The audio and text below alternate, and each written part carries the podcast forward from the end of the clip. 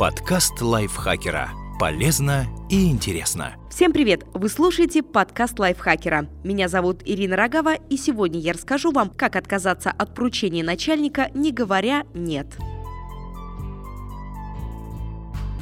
Многие боятся, что их сочтут незаинтересованными в работе, если они ответят на просьбу начальства отказом. На самом деле так вы только проявите ответственность, ведь вы будете гораздо продуктивнее и сделаете больше, если у вас будет время на отдых. Начальники нередко просят нас задержаться, поработать в выходные, посетить конференцию в тот самый день, когда мы идем на концерт. И хотя уметь работать в команде очень важно, не менее важно уметь устанавливать личные границы и получать удовольствие от работы. Вот пять способов отказаться от подобных просьб, не используя слово «нет». Способ первый. Скажите «да» и. Если начальник настаивает, чтобы вы задержались и закончили отчет, подтвердите, что услышали его, но сразу же оговорите временные границы. Скажите «да» и. Например, «Да, еще у меня сегодня назначена встреча, которую я не могу перенести. К какому времени нужен отчет?»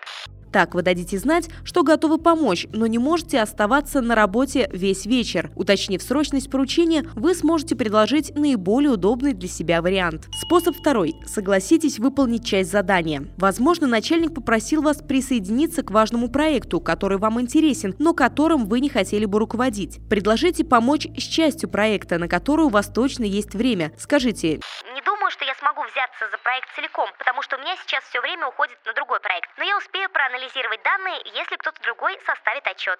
Способ третий. Переформулируйте просьбу. Разбейте свой ответ на три части. Сначала признайте важность просьбы. Я понимаю, что очень важно успеть к сроку. Затем объясните ситуацию. Я еще несколько недель назад запланировал поход к врачу и не хотел бы его пропустить. В конце предложите либо прийти пораньше в понедельник утром, либо заранее помочь коллегам, чтобы они справились с задачей в ваше отсутствие. Соглашайтесь менять свои планы только в крайнем случае. Способ четвертый. Предложите альтернативное решение. Четко сформулируйте, почему вы отказываетесь и предложите другое решение проблемы. Например, я не могу сегодня задержаться после работы, потому что мне нужно забрать ребенка из садика. Но я говорю с Петровым, возможно, он сможет вам помочь. Не извиняйтесь слишком часто. Достаточно назвать убедительную причину и предложить варианты решения проблемы. Способ пятый. Попросите о помощи коллегу, но сами проследите за выполнением. Когда вас просят выполнить какую-то задачу, вы берете на себя ответственность за нее. Вполне возможно, вам нужно только проследить за ее выполнением. В таком случае скажите, Иванов подготовит черновик, завтра я доработаю его и предоставлю к сроку. Только не забудьте потом упомянуть заслуги коллеги и чем-то отблагодарить его, особенно если ему пришлось задержаться на работе, когда вы были на концерте или в отпуске. Подкаст лайфхакера. Полезно и интересно.